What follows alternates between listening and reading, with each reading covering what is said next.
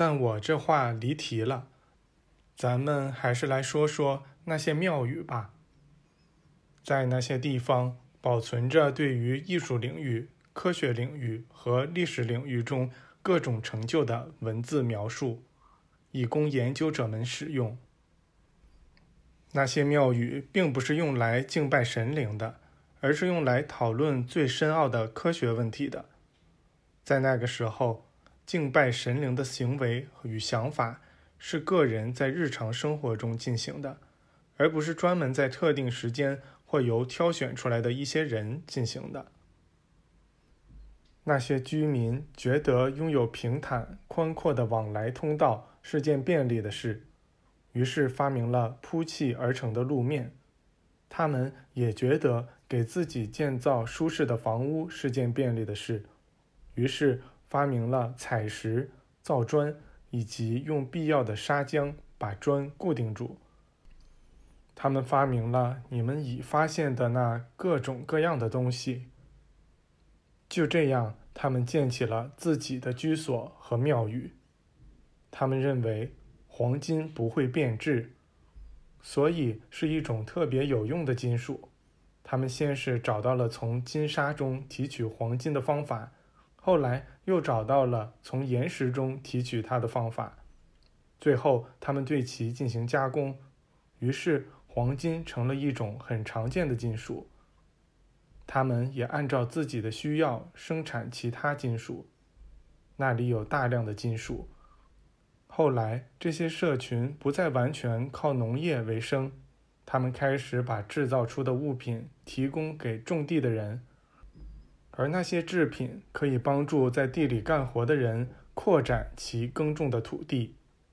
他们居住的那些中心地区发展起来，直至成为拥有十万到二十万居民的城市。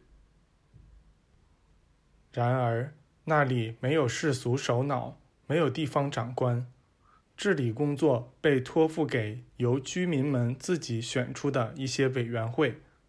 这些委员会与其他社群互换代表团，没有针对个人行为而颁布的法律和规章。每个人都清楚自己的身份，并按照管理这身份的宇宙法则来生活。人事的法律是无用的。人们只需要有明智的委员会就够了。后来，各个地方都有一些人开始偏离了正道。最初，那是些爱统治别人的人，他们出头露面，大抢风头；而那些喜欢埋头干活的人，则倾向于低调地躲在一边。并非所有人都彻底培养出了爱的能力，这造成了一种无意识的分化。并不断加剧，直到有一天，一个个性极强的人自立为国王和世俗独裁者。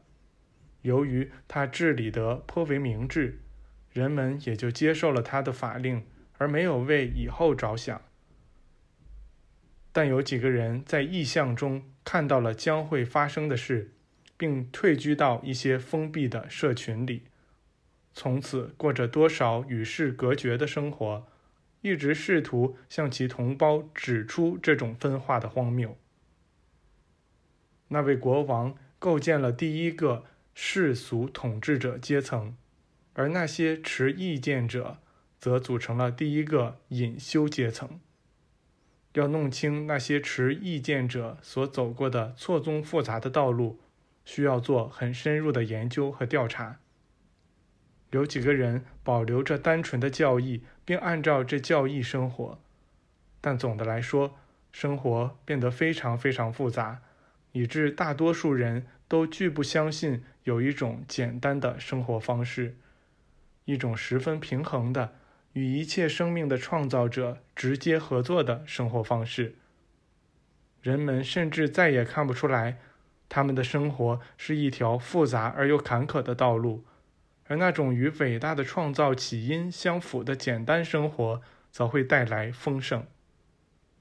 他们得在这条复杂坎坷的道路上继续走下去，直到发现一条更好的道路。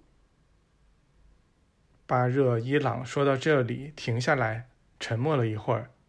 一幅画面突然出现在我们眼前，起初是静止的，随后动了起来，就像我以前描述过的那类影像一样。那些人影开始移动，场景也开始变换，有时是自动的，有时则随着他的解说，按照他的指令而变换。巴热伊朗好像可以根据问答和解说的情况，任意把那些场景固定住或复制出来。这些场景应该就发生在我们营地下面这座已荒废的城市中。他们与我们今天在一座挤满人的东方城市中所见到的景象没太大差别，只不过街道很宽阔，养护的也很好，人们身穿质量上乘的衣服，快活的面孔上容光焕发，哪里都看不到士兵、穷人或乞丐。